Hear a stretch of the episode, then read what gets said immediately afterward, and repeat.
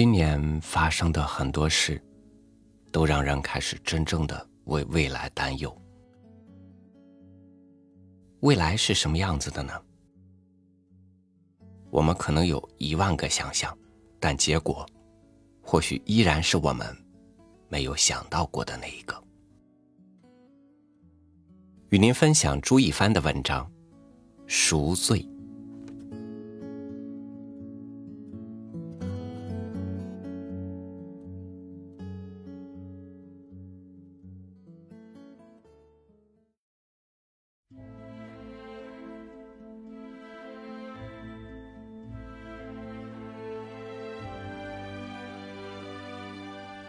从记事起，我就一直被另一个人抚养。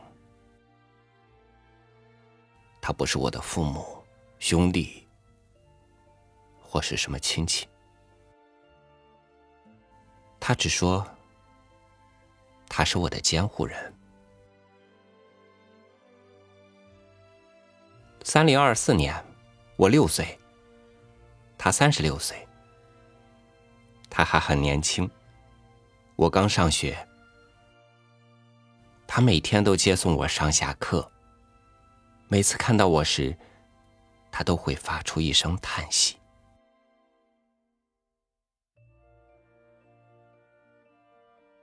三零二八年，我十岁。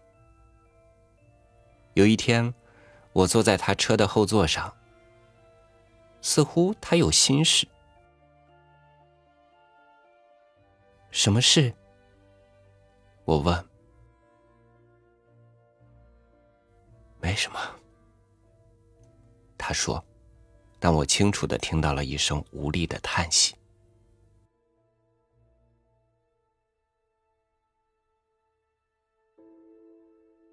三零三二年，我十四岁，他四十四岁。一天，我问他：“叔叔。”我是怎么到你家的？我领养的。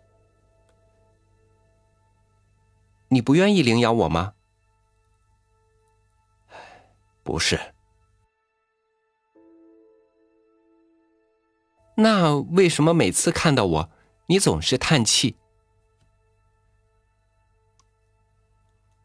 没什么，一定是你听错了。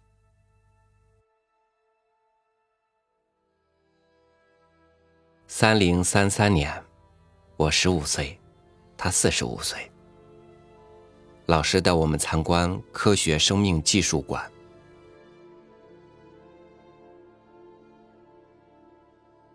这是一个人类胚胎，老师说，用基因完成复制与记忆，可以造出一个人拥有记忆母体的生命，叫做克隆，但比上个世纪已有了很大进步。那么，他可以复制出另一个我吗？我好奇的问。是的，可以。晚上，我将白天参观的所见所闻，包括看见人类胚胎的事，告诉了他。但他只是含糊的呜了几声，就没再说话。三零三六年，我十八岁，考上了生命研究大学。他很高兴。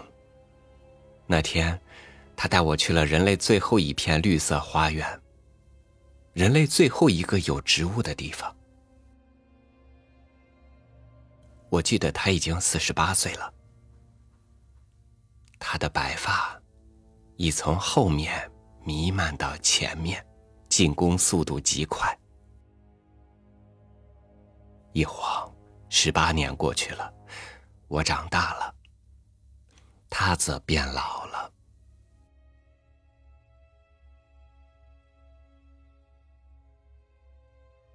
这全是我保存下来的植物基因复制的植物。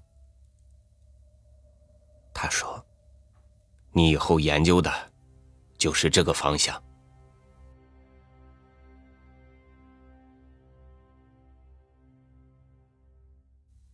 三零四零年，我二十二岁，从大学毕业。四年不见，他又老了许多。皱纹已经无情的吞噬了他的青春，爬上了他的眼角。他看上去很老了。没有一个人活着能超过六十岁。他说。也许我快死了，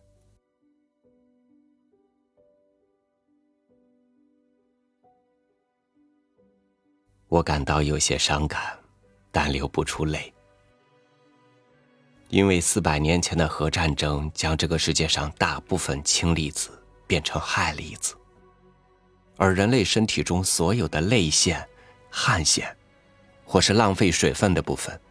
都退化了，人类世界成了无泪之城。不，你会与我一起活下去的，一定会的。不，不可能，这是法律，你改变不了的。世界上没有谁能改变。三零四一年，在生命研究院，我有了一份不错的工作。我现在知道，人类现在对抗自然的唯一武器就是生命技术与基因修改。人类从古老的植物标本与复制基因片中。重新使早已灭绝的小麦活过来，并使之成为人类的主食。可怜的人类只有不多的几样食物，因为大部分生物在四百年前的核战中灭绝了。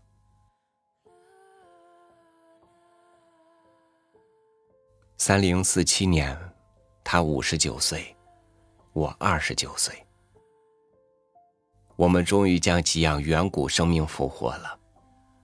现在，人类唯一可以依靠的东西就是生命技术了。能源的枯竭使我们唯一可用的东西就是太阳能，而化工厂早已停办，没有了原料。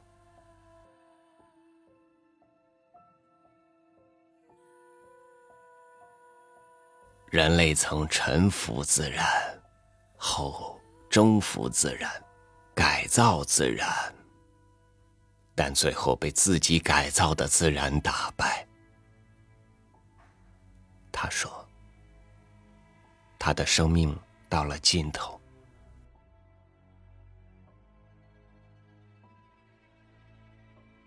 六十岁生日前一天，他消失了，无影无踪。不再有任何踪迹。他的生日那天，一个身着 GLO 的人找到我。GLO 是一个全世界最大的生命研究组织。你的义务，抚养曾经抚养你的人。他说，他将被基因复制，拥有与以前一样的生命。但他的记忆将被抹去。你必须接受，三个月后你到我们郡领取复制的他。这是法律所规定的。人类形成相差三十岁的两个群体，用基因复制对方，并抚养对方到二十二岁，六十岁为必须死亡的日子，以保持人口数量。原来 G L O。就是干这个的，我说：“是的，这是使人类能够存活下去的唯一方式。在四百年前的核战争后一百年，人类数量剧减至十万，这是最好的方式，以使人口不至于减少。核污染使几乎所有人都无法生育，而同时必须节省食物与一切资源，所以。”我们只有尽一切可能压缩人口，又保持人口平衡。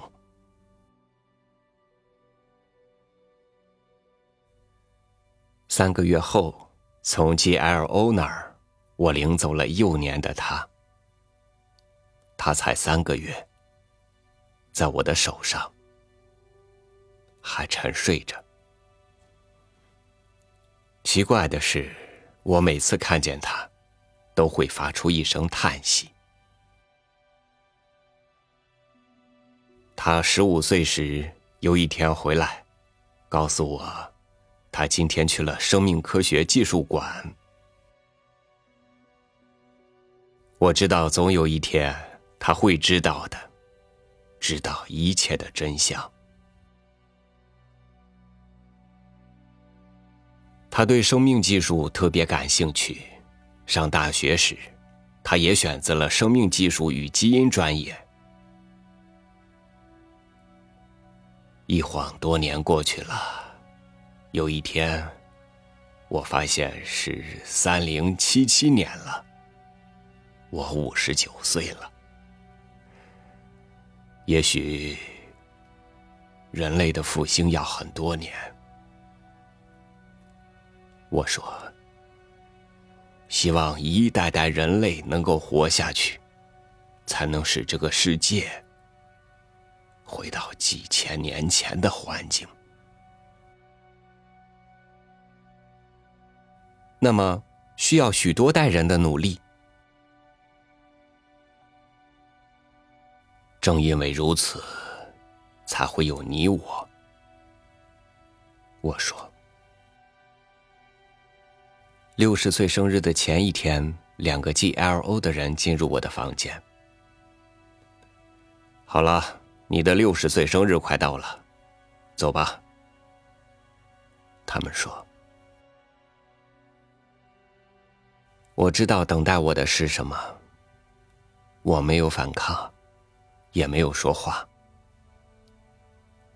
我跟他们走了。G.L.O 的实验室里，在六十岁生日的那一天，我进入了一个密闭的容器。我感到了空气的离开，大脑一片空白，已几乎无法呼吸。我知道，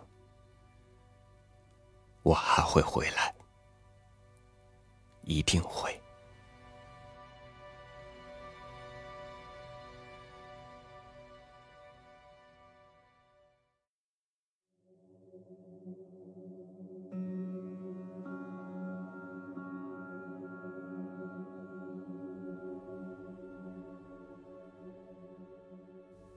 这是核战争结束的第四百个春天。他看见花开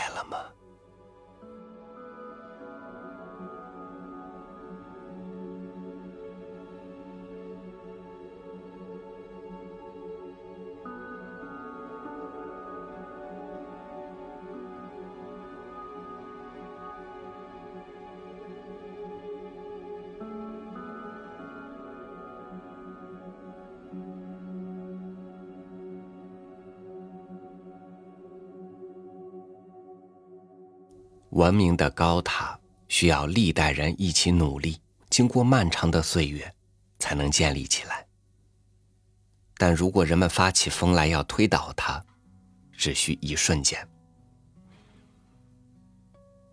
当拥有的多了，人们就开始学会挥霍，